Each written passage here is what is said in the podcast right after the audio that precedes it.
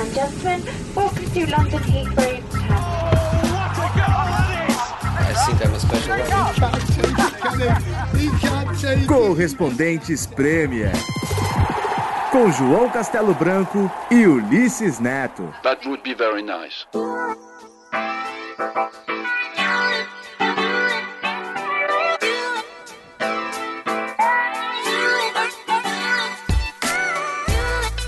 Olá pessoal, tudo bem? Bem-vindos ao episódio 24 então do Correspondentes Premier. Estou mais uma vez aqui falando de Londres ao lado do Ulisses Neto. Tudo bem, Ulisses? Fala, João. E aí, pessoal? Tudo tranquilo por aí?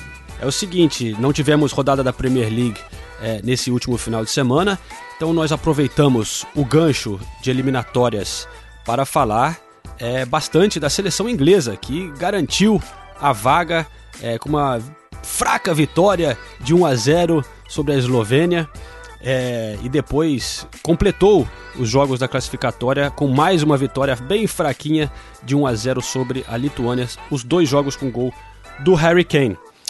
E quem esteve lá em Wembley para acompanhar esse momento de classificação da Inglaterra foram a Nathalie e o Senise, é, que puderam ver como é que foi essa situação da Inglaterra que classificou, mas sem muita comemoração. A gente vai entender daqui a pouco por quê, né, Nathalie? Jogaram um aviãozinho de papel, os dois, né, que eu vi. Ah, já vão começar as calúnias, é isso. Antes mesmo de, de, de dar bom dia, boa tarde. Eu não joguei aviãozinho de papel. Senise também não. Mas, gente, eu não consigo me conformar com o que aconteceu. Porque as pessoas, assim, a comoção desse negócio do aviãozinho de papel no começo a gente não estava entendendo, porque, poxa, você tá vendo de longe, né? O Wembley é enorme. É, você não consegue enxergar muito bem que tá voando aviãozinho para dentro do campo e por isso que as pessoas estavam vibrando. Porque os torcedores começaram a jogar aviãozinho, jogar aviãozinho. E daí, ca cada aviãozinho que pousava no, no campo, e um deles até entrou no gol, gente, as pessoas vibravam, comemoravam, parecia que tava saindo gol. Essa, esse, esse humor britânico, né? Essa, essa coisa meio irônica, né? Porque o jogo realmente estava muito ruim. E daí as pessoas começaram a se divertir fazendo isso. Eu nunca vi nada parecido na vida.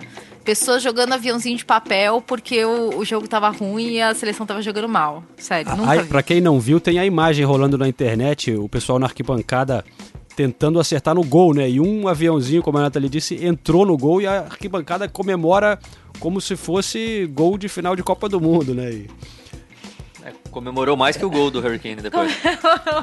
Essa história tinha rolado num outro jogo, né? Há algum tempo, eu lembro.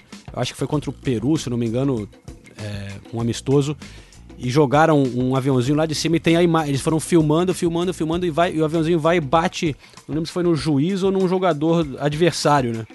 Mas então começamos falando da seleção inglesa, que conseguiu então a quarta classificação seguida, contando a Eurocopa e a Copa do Mundo, sem perder um jogo sequer, né?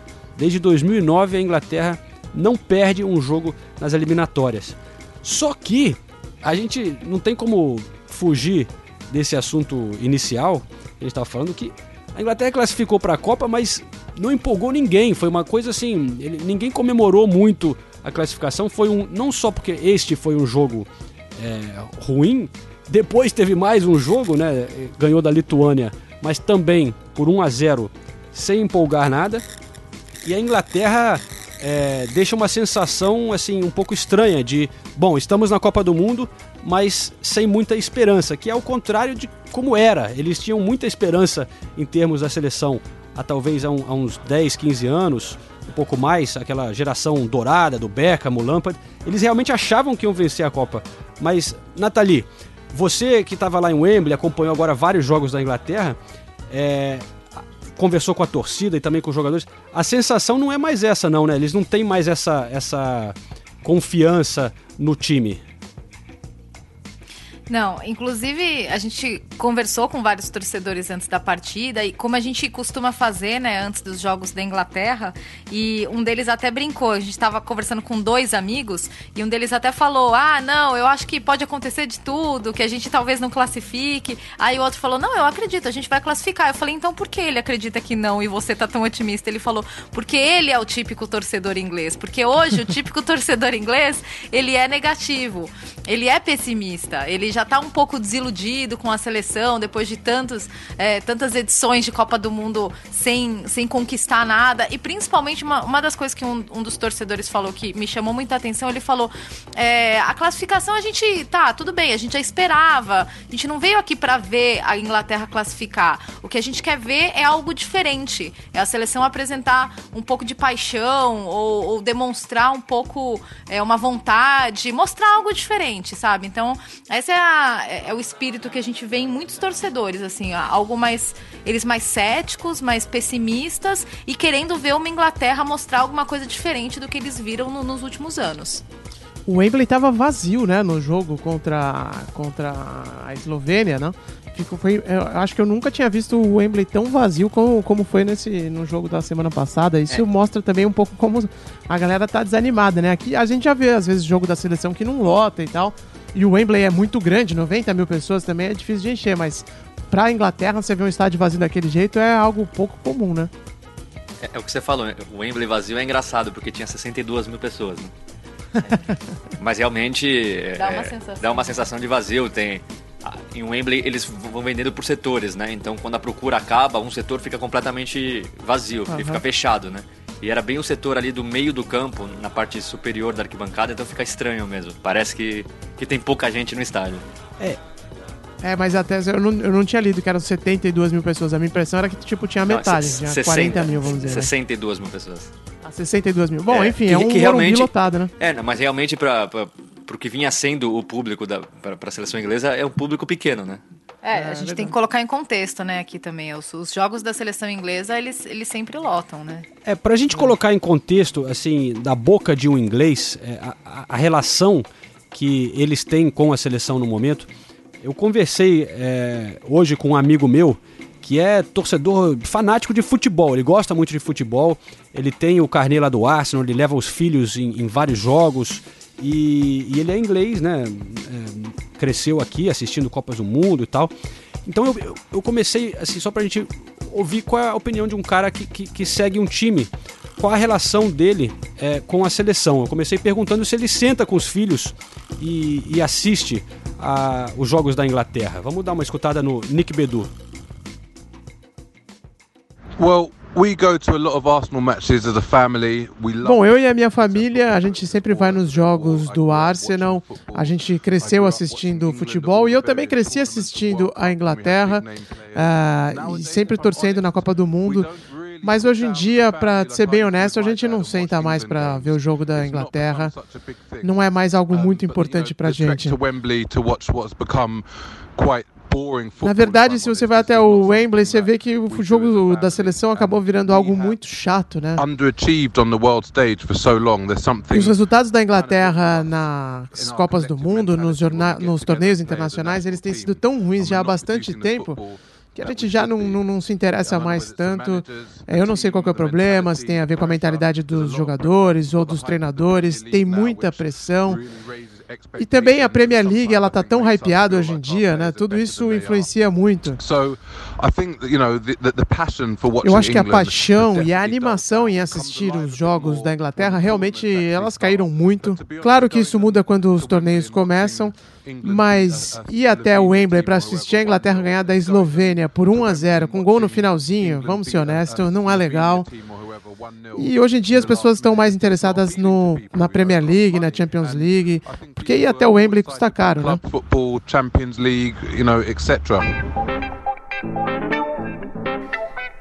É, também tem o lance de, dentro disso de, que ele falou, né, de gastar grana e tal, que é, a gente já comentou aqui muitas vezes no podcast, que é o lance de que o, o torcedor inglês, ele tem que meio que escolher também, né, ele não o que, onde ele vai gastar a grana dele, porque o cara já gasta um- uma fortuna pra ter o cartão da temporada, né, e aí depois tem que pagar extra pra ver um jogo europeu, dependendo do time que ele torce.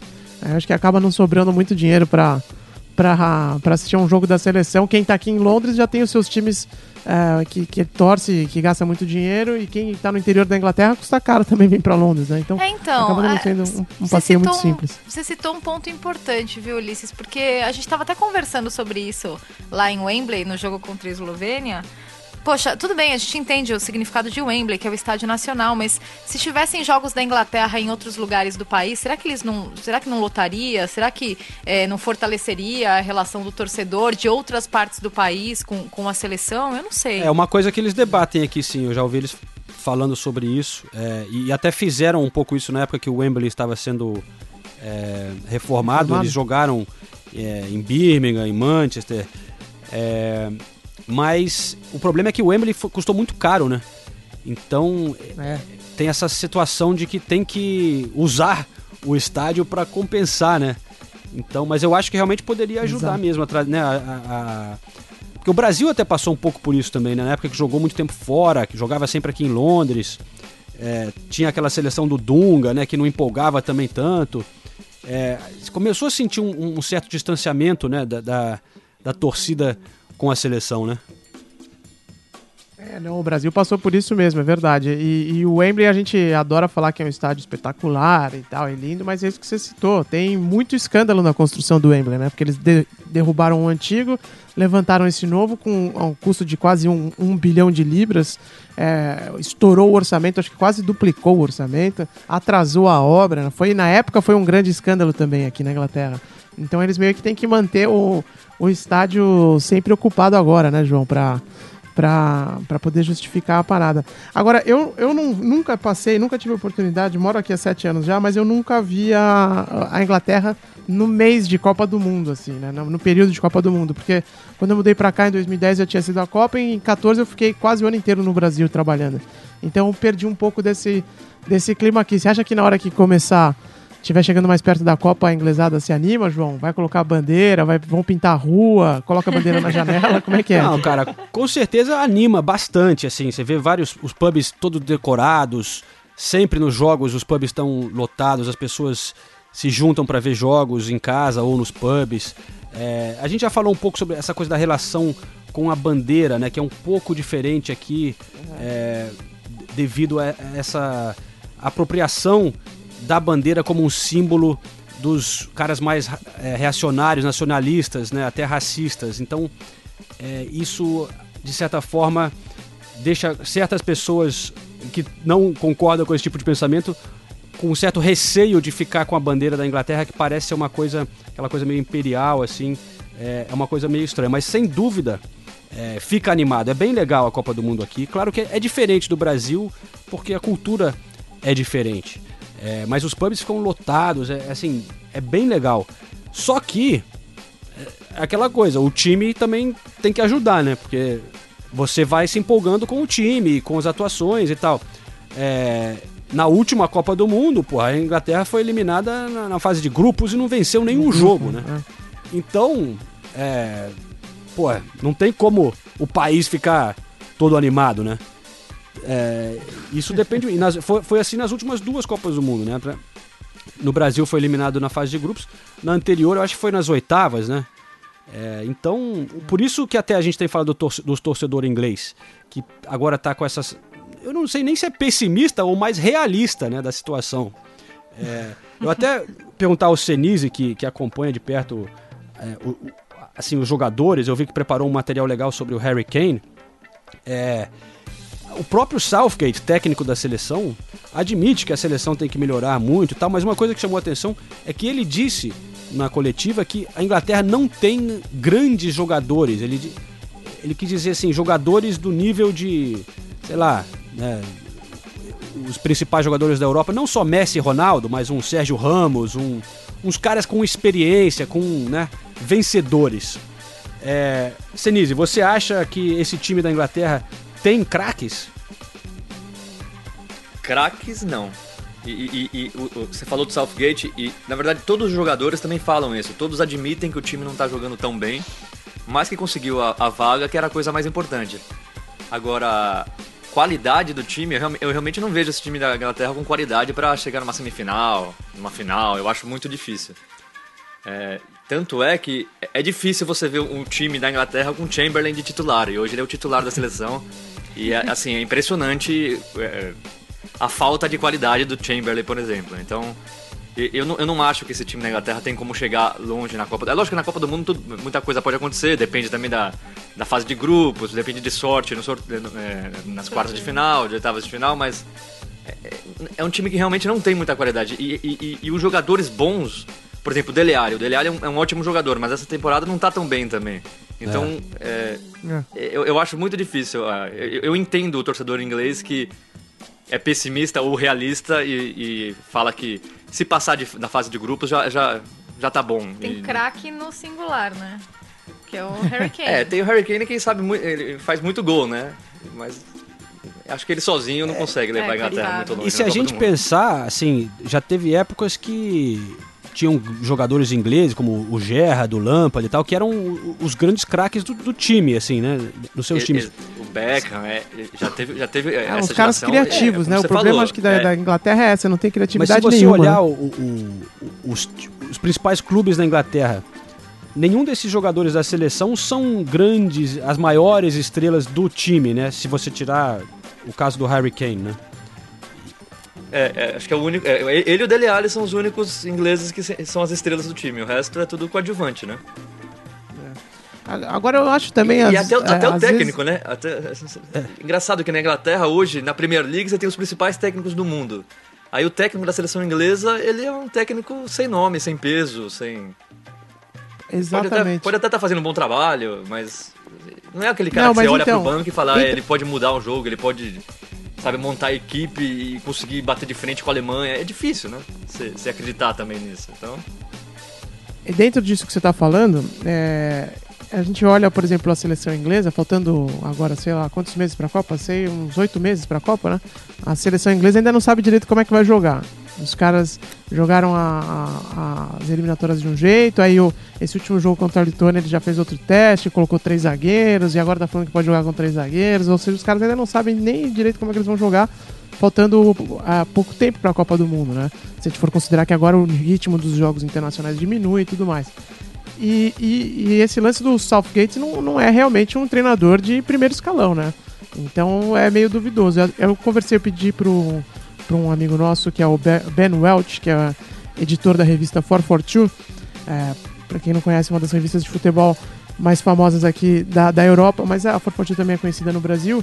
E aí eu perguntei pra ele eh, justamente isso, né? Se, o, se ele acha que o Southgate é o homem certo pra esse, esse trabalho agora, depois de ter assumido, o, assumiu meio que é, de supetão, né? Com a história toda do Sana Allardyce e, e, enfim, até agora não acho que não convenceu muito o pessoal de que ele é o cara pra, pra comandar a seleção inglesa numa Copa do Mundo. Vamos, vamos ouvir o que disse o Ben Welch.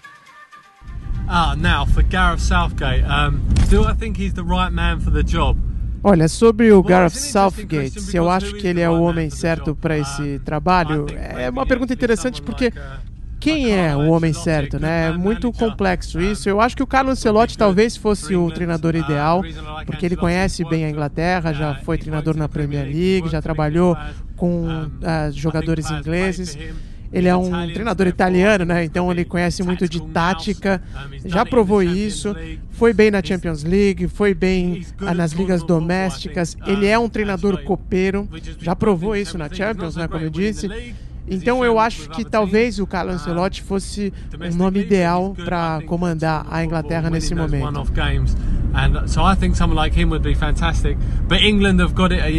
O problema é que a Inglaterra hoje decidiu, né? A FA decidiu que não dá para ter treinador estrangeiro depois do que aconteceu com o Fábio Capello. Os jogadores nunca aceitaram bem a contratação dele, então eles definiram que agora precisa ser um treinador inglês. E aí eles pegaram e apostaram muito no Gareth Southgate. Ele estava treinando as seleções de base, né? O time sub-21.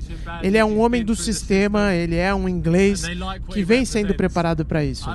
Não sei se ele é o treinador ideal para uma Copa do Mundo, porque ele ainda não tem muita experiência, né? Estava indo bem nas categorias de base, mas treinar numa Copa do Mundo é diferente. Tem muito ego envolvido, tem esses jogadores da Premier League que ganham muito dinheiro, que são bem badalados. Então tudo isso pode tornar a situação muito complexa. Ele de fato foi bem nas categorias de base, mas não dá para comparar com uma Copa do Mundo. Um, he's managed under 21s at tournaments, you know, but they're not comparable to a World Cup.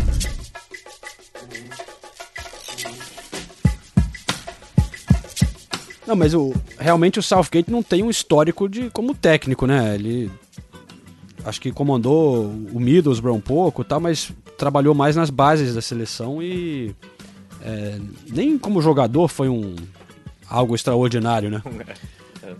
É, jogou duas copas, né? Mas- É, mas não, enfim, mas eu acho que muita gente aqui está esperando na Inglaterra. É, talvez mais gente vai querer assistir do que esses jogos contra seleções nas eliminatórias, né? Como Eslovênia, Lituânia.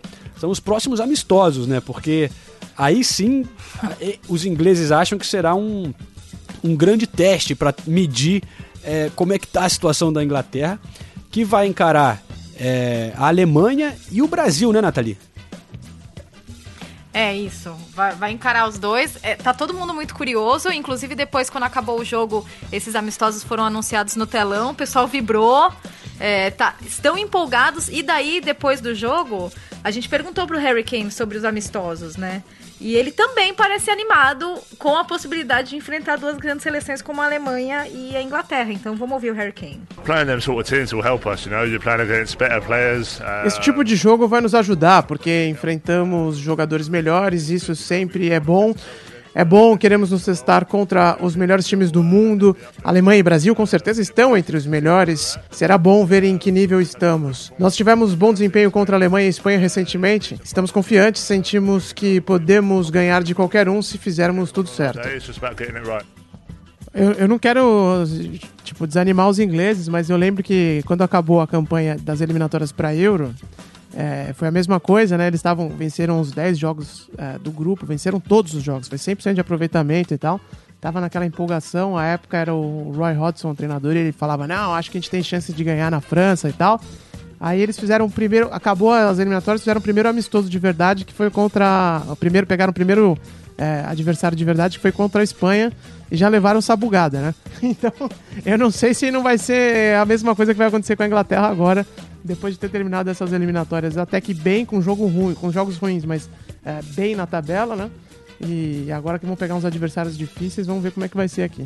É, é- é engraçado que, é, como você falou, passou tranquilamente na, na- na eliminatória, jogando mal, mas no último grande jogo, assim, que a gente pode chamar da Inglaterra, que foi contra a Alemanha em março, perdeu de 1 a 0 na Alemanha, mas jogou muito bem. Jogando E- bem, e- né?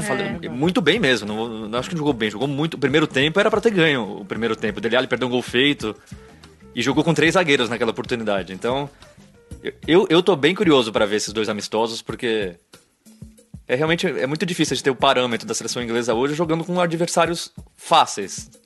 E a gente vê, os, os torcedores reclamam, e, e eu vejo isso em campo também. Os jogadores não estão tão dedicados. Envolvidos, Envolvidos. né? É, eu lembro uma vez a gente conversou com um torcedor que falou uma coisa que eu achei engraçada. Ele falou: é diferente no Brasil. No Brasil, os jogadores brasileiros eles querem estar na seleção, porque pra eles aquilo é o máximo, aquilo representa demais pra todo mundo, pro país, pra história vitoriosa do país. Aqui os jogadores já estão, os principais jogadores eles já estão numa grande liga que é a Premier League. Então, às vezes, a gente, né, ele falando em nome dos torcedores da Inglaterra, a gente sente que os jogadores não estão tão preocupados, não não tão preocupados, mas não estão tão envolvidos assim com a seleção inglesa e com essa ambição de ganhar uma Copa do Mundo, como por exemplo é, é o que representa, né, pro, pro brasileiro, pros torcedores brasileiros, pros jogadores, enfim, tudo. É, mas aí no Brasil também a gente É, vira e mexe e fala, né? Ah, os, disso. Brasil, É. os jogadores É. não tá nem aí mais pra seleção. Então, ma- mas eu acho que os jogadores estão assim porque os jogos são fáceis. Então eles realmente não vão dar vida num jogo contra a Eslovênia em casa.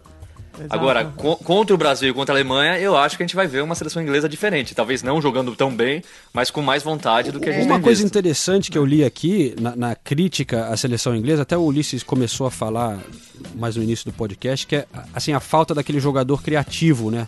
De, de um meia mais habilidoso.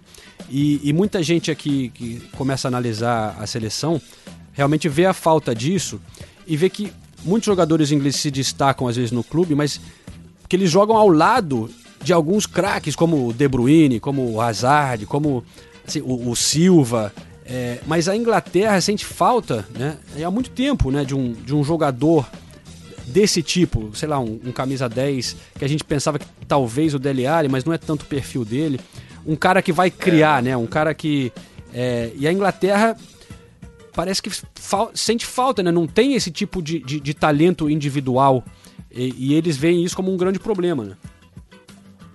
E é um grande problema mesmo, porque não tem, não tem saída, porque realmente não tem um, um camisa 10 clássico aqui na Inglaterra, um inglês. Eles tinham muita esperança no Não tem- não Jack tem- Wilshere do Arsenal, é, é, mas Exato, não mas- vingou. Por... Não vingou. E, eh, por exemplo, tem o, eh, o, o Southgate fala bastante do Lalana também, que tá machucado, que realmente faz falta para essa seleção inglesa. Mas também não é um 10 criativo. Não tem outro, não tem outro jogador. Então esse problema eles vão ter que arrumar um jeito de, de resolver sem, sem um jogador camisa 10 clássico. né? Na Inglaterra não tem isso. É, e até nessa linha, João, o, o Ben também discutiu isso, né, sobre a falta de criatividade no time inglês e citou que faltava um Felipe Coutinho na seleção ah, da Inglaterra, mas aí eu acho também que ah, praticamente todos os times do mundo gostariam de ter o Felipe Coutinho. E ele entra muito num ponto interessante que é o problema da Inglaterra como seleção, ele é mais profundo, ele tem mais a ver com a Inglaterra como país, né, o jeito que se entende futebol por aqui. Vamos ouvir o que ele falou. England are a team that's set up to be good on the counter attack. We've got pace with play- players like Rashford and Sterling. Um, A Inglaterra é um time que tem que jogar no contra-ataque. A gente tem jogadores como o strengths. Rashford e o Sterling, que eles as têm muito ritmo, eles são bem England's rápidos. E infelizmente eu acho que a gente não tem jogado desse jeito, pelo menos não como deveria, porque o to- jeito to que a Inglaterra joga, a habilidade que ela tem, é, não favorece a se adaptar à situação do jogo. A gente não tem jogadores que entendem os problemas que aparecem durante a partida e que sabem resolver esses problemas, que sabem fazer com que o quebra-cabeça se encaixe. A gente enfrentou jogar times muito fracos nos últimos tempos eles se fechavam contra a Inglaterra e você via que a nossa seleção não sabia como lidar com a situação, como ah, lidar com a bola. A gente tem jogadores muito rápidos e muito importantes, como Sterling, como Rashford, mas a gente precisa lembrar que eles não estão jogando sozinhos em suas equipes. O Sterling, por exemplo, ele está jogando no. Manchester City ao lado do David Silva, do Bernardo Silva, do Agüero, do Gabriel Jesus. São jogadores muito espertos, muito inteligentes que conseguem resolver problemas. Isso falta na seleção. um, as a nation that is something that we learn or teach or you know it's all go forward, go forward, go Isso é um problema do país, na verdade, porque não se ensina isso aqui na Inglaterra. Aqui o nosso jogo é sempre muito pragmático, é sempre muito ball, frente, sempre em direção ao gol. Não se tem paciência para entender o que está acontecendo no jogo, um tipo de habilidade, de inteligência para resolver os problemas que aparecem durante a partida. A gente só sabe jogar de um jeito aqui na Inglaterra que é sempre para frente. A gente tem o Lingard, o Rashford, o, o Sterling, que são todos jogadores que precisam de espaço e que são muito rápidos. O que a gente precisa é de um Felipe Coutinho. Um jogador que sabe entender o jogo. E eu acho que isso mudaria a nossa seleção, faria muita diferença para o tipo de jogo da Inglaterra. O Harry Kane, ele está ajudando muito a seleção, mas eu não acho que vai ser o bastante. Ele é um excelente atacante, mas eu não acho que vai resolver os problemas. A gente sempre sofreu desse problema de não ter um jogador camisa 10 clássico. And England have always suffered from this problem. Um, we've never had that that number 10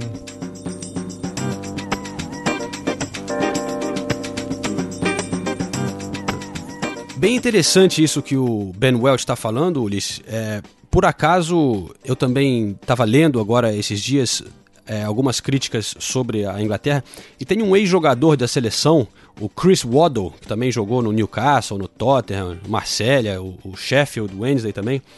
É um cara até habilidoso. E ele é, diz que o problema com os jogadores ingleses, ele disse isso numa coluna no jornal The Mirror, é que ele acredita que o, o, país tem grandes academias que gastam muito dinheiro para formar os jogadores, só que nessas academias eles, eles treinam muito os jogadores para serem atletas. E é, ele diz que eles viram mais ou menos robôs, que eles não têm incentivo para desenvolver a individualidade, de, de mostrar habilidade, que, ele, que o treinamento é muito focado é, nessa coisa de, de correr, de defender, de, de ser eficiente, mas não sobra muito espaço para desenvolver esse outro lado. Então, eu acho que é uma crítica interessante do Waddle, de um cara que sabe dessa parte é, de dentro do futebol, né? É, você vê como é difícil encontrar o caminho do meio, né? Porque no Brasil a gente fala que ah, sobra criatividade, sobra talento, falta preparação tática e técnica da molecada. Aqui talvez acaba sendo o inverso, né? Tem muita preparação tática, muita preparação dos fundamentos, que no Brasil não tem. E aí mas aí é, o jogo acaba ficando muito pragmático, né? E só pra fechar nessa parte do Ben, ele é um cara que eu citei aqui, ele é o cara que eu citei aqui uns episódios atrás, que quando a gente estava produzindo o documentário do Neymar, ele viu a molecada jogando na base do Santos, né? E disse: Ah, agora eu entendo porque que vocês têm domínio tão bom de bola, vocês, os jogadores brasileiros, né? Porque eu não tenho. Mas enfim, é, por que, que os brasileiros têm domínio de bola tão bom, né? Porque um gramado desse com a bola pulando mais do que bola de ping-pong é, ajuda a molecada, né? É verdade. E, e, vale citar também que a Inglaterra não tá. Os caras não são totalmente míopes a isso, né? É, cegos. É, eles estão usando cada vez mais o futsal aqui na é Inglaterra, verdade. até dentro da própria seleção. É, a Federação Inglesa investe muito no futsal, eles têm é, um departamento de futsal no próprio St. George's Park, é, é, que, é o, que é o CT da, da, seleção, né? Eu acho que tentando lidar com isso, né? De tentar trazer um pouco mais de habilidade e tentar puxar o, o exemplo brasileiro e até a Espanha, que usa mais esse tipo de, de fundamento quando os jogadores são mais jovens, né? É, o, nesse mesmo documentário do, do Neymar, tem uma, a gente fez uma entrevista com o Murici e o Murici fala isso, né? Porque a pergunta era por que que em Santos, que é um o Santos que é um time que tem um investimento muito menor do que os outros da, da capital, né? É, comparado com São Paulo, Palmeiras e Corinthians, porque o Santos sempre está revelando o jogador já há vários anos. E, aí o Murici falava isso, falava porque as pessoas acham que em Santos todo mundo joga bola na praia, mas não é. Em Santos não se joga bola na praia. Em Santos se joga bola, se joga futsal. E o futsal dá, dá essa diferença ferrada pra, pra, pra molecada lá. E é, e é isso que a seleção inglesa está tentando, tentando fazer também, tentando trazer o futsal aqui pra Inglaterra, que até pouco tempo ninguém jogava futsal aqui.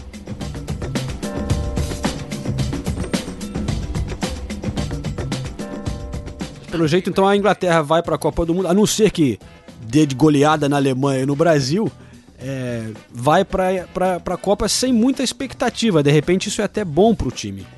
É, porque, às vezes, eu acho aqui é, um excesso, talvez pelo sucesso da Premier League, né, pela, pela a, toda a mídia que tem em volta do, dos jogadores ingleses e, e pelo tamanho dos clubes, às vezes a expectativa é muito grande, porque na verdade, a Inglaterra tá ali, entre, sei lá, no ranking da FIFA, entre os 10 melhores, não sei. E, a, eu acho que é isso aí a Inglaterra, né? Se a gente parar e pensar. É, até talvez em, em, alguns momentos na Copa do Mundo superou é, o, o, o, que o país é capaz. Um país pequeno. É que tem muita história no futebol, mas fez semifinal de Copa do Mundo em 90, depois foi em várias quartas de finais também, acabou eliminando. Mas quarta de final está entre os primeiros oito ali, não é tão ruim, né? É que sempre existe essa existia pelo menos essa coisa de que a Inglaterra deveria estar lá entre os grandes, mas na verdade não, não está, né? É, é que é difícil se conformar, né, com, com o país do, que criou o futebol, é. o país que tem a liga mais competitiva. competitiva, equilibrada e bonita de se ver do mundo e, e não ter uma seleção à altura, né? Então e, é, e é um país tão apaixonado por futebol, né? E, e não é, difícil. E é engraçado, né? Agora você para pra pensar nas, nas outras Copas do Mundo, tá, sempre existe uma expectativa em torno da Inglaterra, né? Fundada ou infundada, sempre existe. Pelo peso, pela tradição, mas. É, eu não sei se, se um dia vai, vai estar, né? Se vai se justificar de novo, como se justificou na, na última grande geração inglesa que a gente viu, né? É, beleza. Então, bom, uma outra hora a gente pode debater quais são as razões né, para isso tudo. Será que tem muitos estrangeiros é, na Premier League? Tem gente que acha que sim, tem gente que argumenta que não. É, enfim, é muito difícil entender o que, que falta para a Inglaterra, que tem tanto dinheiro, né, que investe, tem academias muito fortes e, e uma liga muito forte, clubes grandes, mas realmente no momento não está empolgando os torcedores ingleses e eu acho que realmente vai ser difícil para eles na Copa do Mundo, né, pessoal? Eu fui, eu, a minha última recordação da Inglaterra foi o jogo com o Uruguai. Eu estava assistindo lá do inglês, lá em São Paulo. E o, o cara, tipo, já chegou pro jogo desanimado e a torcida uruguaia fazendo uma puta festa em São Paulo e ele olhava e falava, vai, me dá vergonha de ser inglês. Foi um baita jogo, hein? É porque os ingleses não, cara, não falam- a música deles no estádio era tudo meia boca, né? e tal. E aí no fim ainda tomou o gol lá do. Acho que foi do Soares até, do Soares foram dois gols É. do Soares. Eu tava nesse jogo. Trabalhei nesse É, jogo. então, aí Foi um o cara jogaço. ficava louco, velho. Era o, o Neil Bacher. Você conhece, né, João? O grande Neil ah, Bacher. sim, claro. Tá em todas. E olha, é, É isso aí. só para dar uma notícia também, já que a gente está né, aqui da, da Grã-Bretanha, infelizmente a Escócia né, ficou fora da Copa do É. Mundo, verdade. empatou é, com a Eslovênia, estava no mesmo grupo da Inglaterra e por causa de saldo de gols acabou em terceiro lugar, tá fora. Uma grande pena porque os, os escoceses são sempre grandes figuras, muito simpáticos. Torcemos, torcemos por eles. É, torcemos por eles mesmo. É, vários times pequenos vão ficar fora, né? O Escócia, Argentina, Holanda. Ai, ai. Bom, muito obrigado, Nathalie, Senise. A gente vai encerrar essa primeira Obrigado, parte João. aqui. A gente se despede de vocês, deixar vocês trabalharem mais um pouco. E a gente se fala na próxima. Valeu, gente. Valeu, Até a gente. próxima, então. Sempre um prazer.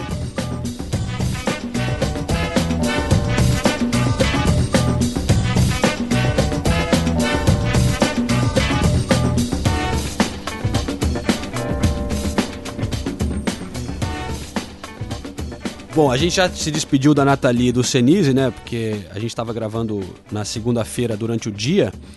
E mas eu quero citar também, porque a gente falou da Escócia, falar dos outros times aqui da Grã-Bretanha, é, que tem o país de Gales e a Irlanda do Norte. E claro, a gente acaba abraçando um pouco a Irlanda também, né? Porque tem muito irlandês aqui na, na, na Inglaterra, apesar de não ser parte da Grã-Bretanha.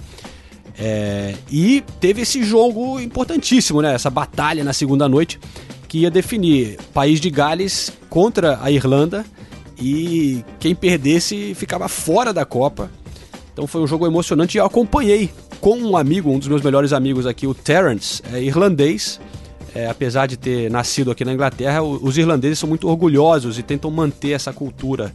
É, mesmo os que, que nasceram aqui, mas são, de- de- são filhos de irlandeses, na verdade. E eu assisti com ele, enfim, o jogo. Vamos acompanhar aqui o, o- o final, então, dessa classificação emocionante da Irlanda. E depois essa conversa rapidinha com, com o Terence, da opinião dele.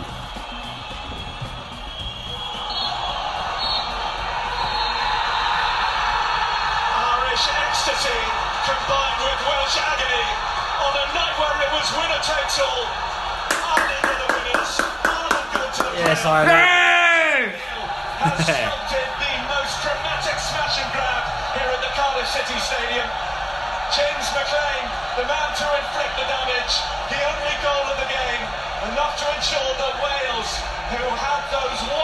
wonderful moments sorry for Welsh. That's a bit weird, isn't Pô, it? Wales, man.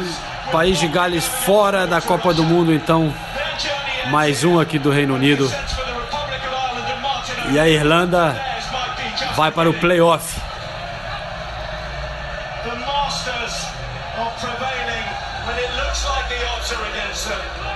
James McLean with his fourth goal of this campaign, doing enough. It's all smiles for the Irish.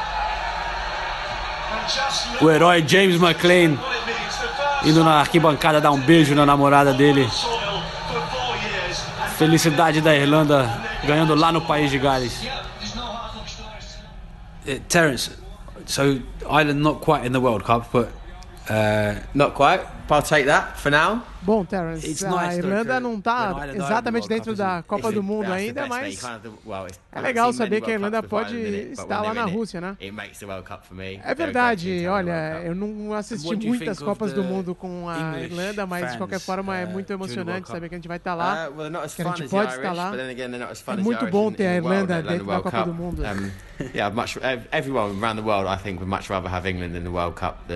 Eu acho que os fãs da Inglaterra, os torcedores ingleses não são tão legais quanto a gente, não são tão divertidos. Acho que o mundo inteiro prefere, prefere ter os torcedores irlandeses aos ingleses na Copa do Mundo. They like drinking, don't they? They do indeed, yeah. Os irlandeses I mean, the são English sempre like muito amigáveis, they don't- they don't have such a eles gostam de futebol, eles gostam de interagir com os outros torcedores e também gostam I de mean, tomar um like negocinho, né? Bebem they don't- bastante. Os torcedores ingleses também bebem, mas eles não sabem lidar bem com álcool como os, Well, os irlandeses sabem. Thank you very much. I hope to see you there too. Então temos a Irlanda aí esperando os playoffs. O sorteio vai ser no dia 17 de outubro. E a Irlanda do Norte também. é, nessa última rodada perdeu para a Noruega, mas está também nos playoffs. A Irlanda do Norte que teve um- uma boa atuação né, na, na- na Euro. Também, como a Irlanda, com torcedores muito animados. é, foi uma grande festa, né, Ulisses? É, não, é verdade. A, a- a Irlanda do Norte, já vi vários jogos deles lá no Aviva Stadium, que é um estádio de rugby também, né? Mas, é um, mas a- o clima da torcida é, irlandesa é sensacional e eles, pra mim, são uma das grandes vítimas do futebol, porque aqui na Inglaterra, principalmente aqui na Inglaterra, eu fico louco quando os caras fazem isso. Eles adoram meter o pau no Soares por causa da- do lance do Uruguai na Copa da África do Sul. Aquela que ele meteu a mão na bola pra salvar e tal. E dizem que aquilo lá foi uma das maiores patifarias do futebol. Cansei de ver já inglês falando isso aqui. Só que uma, uma das grandes ídolos do futebol inglês, que é o Thierry Henry, fez uma patifaria, na minha opinião, muito maior e tirou a Irlanda da Copa. Você lembra, João? Aquela, Aquele golzinho de mão esperto que ele fez, marota? É verdade. É, acho Sacanagem que- com a Irlanda, né? Ele fez um gol de mão que tirou a É. Irlanda da Copa nas eliminatórias. Nos playoffs, né? É, Acho que era é. playoff também, né? Na, na repescagem, né? Então, eu a partir daquele jogo, eu lembro aquele, muito bem daquele jogo. Ainda não trabalhava com futebol nem nada, mas é, me marcou como torcedor. De, desde aquele di- dia eu fiquei com muita simpatia pela Irlanda, assim, pelos, pelo que eles foram vítimas no futebol. Então, fico feliz de saber que eles estão na próxima Copa do Mundo também. É, estão no playoff ainda, né? Então, É. vamos ver. Tem- portanto, a Inglaterra tá dentro, o País de Gales tá fora, a Escócia tá fora e a Irlanda do Norte, tanto como a, Irlanda, estão nos playoffs. É, não sei até se podem se enfrentar, não sei como funciona ainda o sorteio, eu teria que confirmar. Mas é, são muito simpáticos realmente os torcedores das duas Irlandas. Será legal tê-los na Copa. Torcemos por isso. Mas então, Ulisses, é, temos aqui, chegando ao fim do, do podcast, a gente tem um, um momentinho para falar da Fantasy, sei lá, e, e recomendar o Opa. livro também depois, né? Eu sempre gosto de falar do Fantasy, velho. Então, vamos lá. Eu continuo, veja só que coincidência, João. Continuo no G11, hein, velho. Não perdi não nenhuma posição. Não mudou nada porque não teve jogo.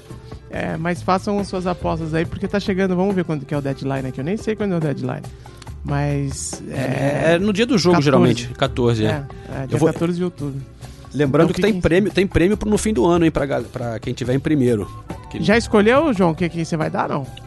Olha, eu já separei aqui algumas coisas, sabia? Eu tô, eu tô guardando algumas revistas de jogos, é, de alguns jogos do Arsenal, do Chelsea e do Tottenham, mas eu também tenho um kitzinho do Tottenham, que uma vez eu fiz uma visita lá, num- uma coisa promocional pro novo estádio.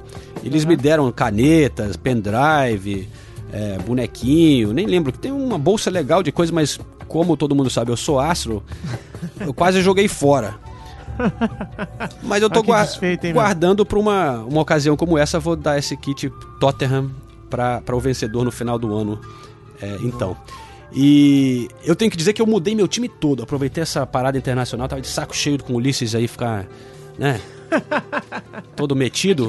É, eu aproveitei, eu fiz, você tem aquela opção de, de uma vez a temporada, você faz o seu wild card lá, não, não lembro como chama, e você pode fazer é, transferências ilimitadas. Então, ó, metade do time dançou, tô meio que recomeçando a parada para ver como, como vai ser.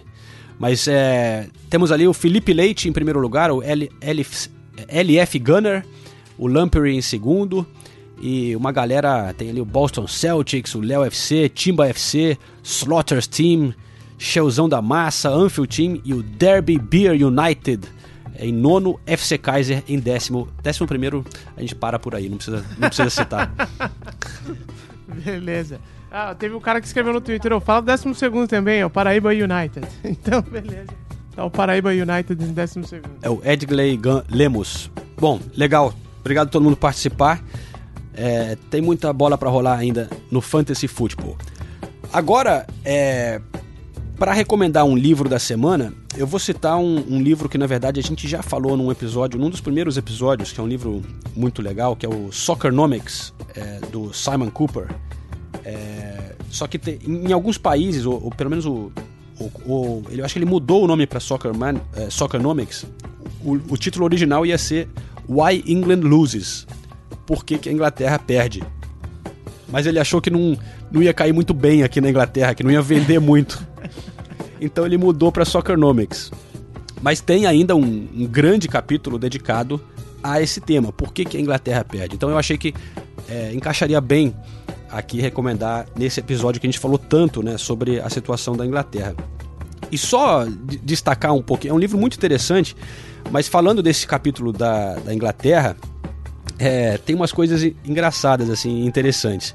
Primeiro, uma coisa curiosa para ver como as pessoas têm uma imagem do Brasil, né? É, como seleção, ainda uma seleção tão importante no futebol mundial. Porque ele fala sobre coisas que sempre acontecem com a Inglaterra. E uma das coisas que ele fala é que sempre eles identificam um vilão, né, para botar culpa é, na eliminação, né?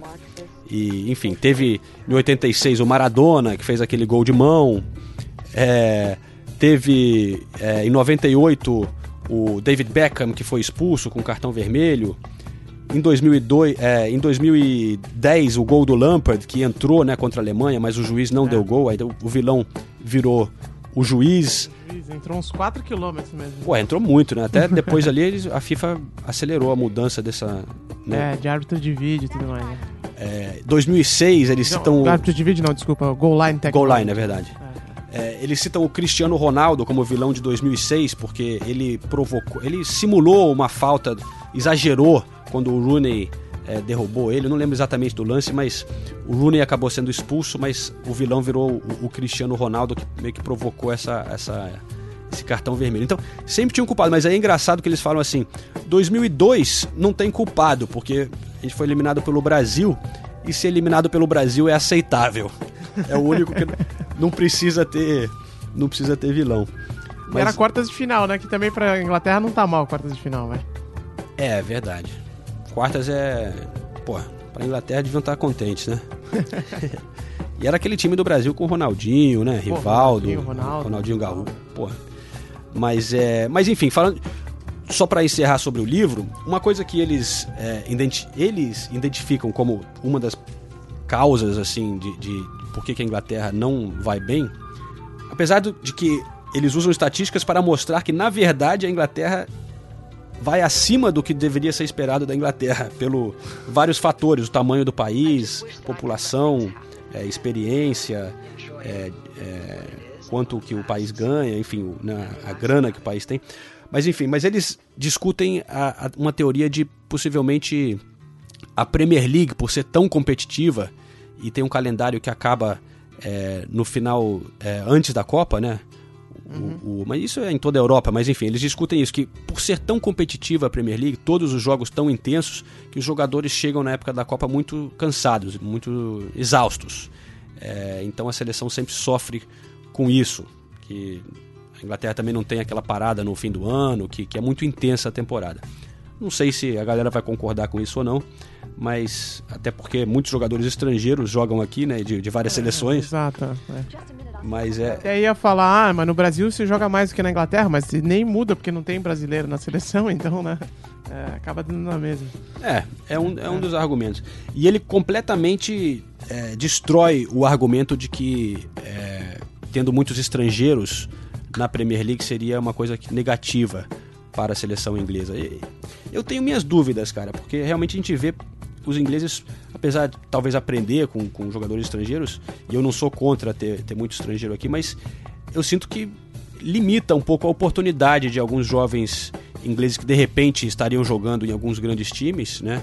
É, acabam sofrendo e indo para times pequenos ou outras divisões porque eles compram tantos estrangeiros, né? Então, talvez outros países como a Alemanha, a Espanha dão mais oportunidades nos times grandes para os jovens, não sei. É, eu, eu também não tenho muita, muita resposta para essa história, não. É difícil, porque se você olhar, você falar a Alemanha, o que todo mundo fala nos últimos anos é o fato da Alemanha ter montado um projeto para ser campeã, né, ter dado certo, chegou em final e tudo mais, em semifinal, né, na Copa em casa, depois foi campeã e tal. É, e eu acho que a Alemanha não é um país tão mais desenvolvido que a Inglaterra, né? E aqui sempre se fala disso também, de montar projeto para ganhar, levar o time a ganhar e estádios perfeitos, gramas maravilhosas, tudo tem academia, pra, é, tem é, base, né? Forte em todos os times. Então, eu honestamente não sei o que é. Eu não, não, não me arrisco a dizer. Eu acho que, acho que também, como diria o Nelson Rodrigues, o imponderável é gigantesco no futebol e, e, e infelizmente o imponderável sempre jogou contra a Inglaterra e os caras não conseguem ir pra frente, eu acho. Tem a ver, né? Porque você pensar que tem sempre os mesmos que estão ganhando lá, e vez ou outra aparece alguém de fora, mas é muito raro, né? A Espanha ter vencido é algo raro. Eu até brigava com os, com os meus amigos espanhóis aqui na Inglaterra, que eu falava, velho, vocês não são da, da elite do futebol. Vocês ganharam 2010, beleza, mas até aí vocês estão longe, então tem, tem um caminho grande para trilhar. Tem gente que vai ficar de cabelo em pé agora quando ouvir isso, mas eu acho que é a escola tradicional do futebol, os caras os caras que, que sempre ganham, né? Brasil, Alemanha, França, é, Brasil, Alemanha, Itália. Esses aqui são Argentina, que também já não ganha faz um bom tempo, né? Mas sempre tá lá. É, esses que são os, os mais tradicionais e isso pesa no futebol também, né? E aí o imponderável joga pros, contra os mais fracos também no final das contas. Sei lá, mas isso é uma viagem, eu não sei se faz sentido também ou não. Eu realmente acho um, um assunto difícil de explicar como um país que tem toda a estrutura do futebol é que é apaixonado por futebol não consegue ir para frente. Quem sabe, quem sabe? Vamos, estaremos aqui acompanhando é, até a Copa do Mundo. Quem sabe a Inglaterra dá uma melhorada. Eu não Mas... quero que melhore, não, viu, João? Pra mim tá bom do jeito que tá. é verdade. Mas então, Ulisses, vamos encerrar com uma musiquinha da torcida da Inglaterra. É, como de costume, né? É, o canto mais tradicional da Inglaterra é, é aquele. Eles só cantam assim. England, né? Aquele. É, England, England, England, England, England, England. É engraçado que vira England, né? A pronúncia.